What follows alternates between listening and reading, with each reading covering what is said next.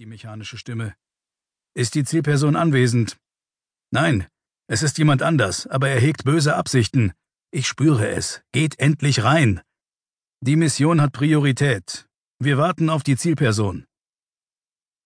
Der Mann rammte der Frau den Knüppel in die Magengrube, als halte er ein Schwert in der Hand. Sie krümmte sich. Verdammt, schwingen Sie Ihren Arsch da rein, auf der Stelle! Die Leitung war tot. Der Mann stieß den Knüppel schwungvoll nach oben und erwischte die Frau am Kinn. Blut spritzte.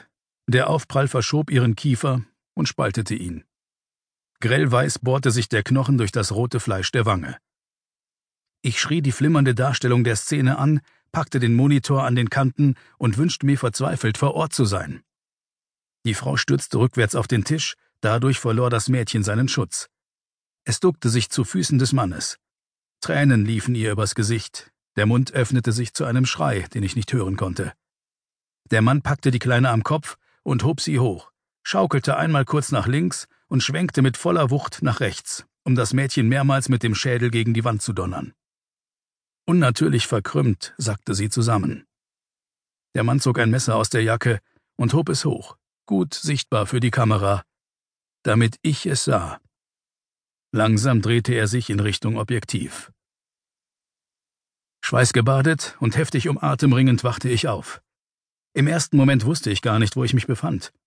Schließlich konnte ich in dem schwachen Licht, das vom Parkplatz eindrang, vage Einzelheiten meines Hotelzimmers ausmachen, ich bildete mir ein, den Nachhall meiner Stimme wahrzunehmen und fragte mich, ob ich tatsächlich geschrien hatte. Sobald ich mich aufsetzte, setzte die Übelkeit ein.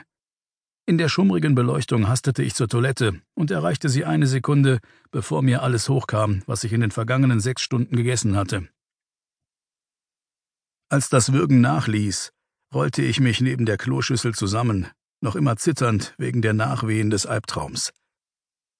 Der Mann war zurückgekehrt, und jetzt brachte er meine Familie mit.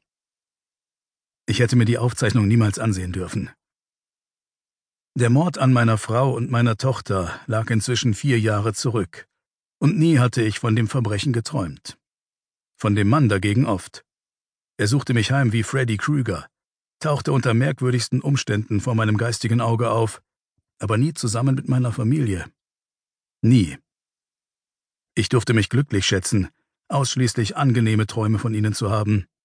Träume, die nach dem Aufwachen zwar ein wehmütiges Gefühl zurückließen, aber mit positivem Unterton. Flüchtige Momente, an die ich mich angestrengt zu erinnern versuchte, die aber trotzdem verblassten wie Nebel in der Morgensonne. Ganz anders als nun dieser Traum. Keine Säure der Welt konnte auslöschen, was er mir in die Seele geätzt hatte. So viel stand fest. Warum habe ich mir das Video nur angeschaut? Ich war nach Fayetteville, North Carolina, zurückgekehrt, um in Erfahrung zu bringen, ob die Aufklärung des Verbrechens Fortschritte machte. Seit den Morden tat ich das ungefähr alle drei Monate. Als bewirke allein meine Gegenwart, dass etwas ans Licht kam. Doch das klappte nicht. Der Fall war so kalt wie die Leiche von Jimmy Hoffa. Und mittlerweile duldeten die Polizisten meine Anwesenheit gerade noch so. Sie waren freundlich, klar, aber sie wussten, dass es nichts brachte und begegneten mir zunehmend mit Mitleid. Diesmal hatte ich beschlossen, mir die Fotos vom Tatort anzuschauen, um festzustellen, ob es einen Hinweis gab, den sie womöglich übersehen hatten. Ich ignorierte damit frühere Warnungen. Vor vier Jahren meinten die Beamten zu mir, die Bilder seien brutal. Darum hatte ich bei keinem meiner bisherigen Besuche danach gefragt. Diesmal schon. Und sie behielten recht, vor allem hatten die Fotos den Kerl, der mich heimsuchte, zu meiner Familie geführt, gestatteten ihm uneingeschränkt die Möglichkeit, mich jede Nacht wach zu halten oder im Schlaf zu quälen. Eine gesichtslose Masse Bosheit, die mich wohl niemals in Frieden lassen würde. In all meinen Träumen sah ich ihn immer nur von hinten. Nie drehte er sich um.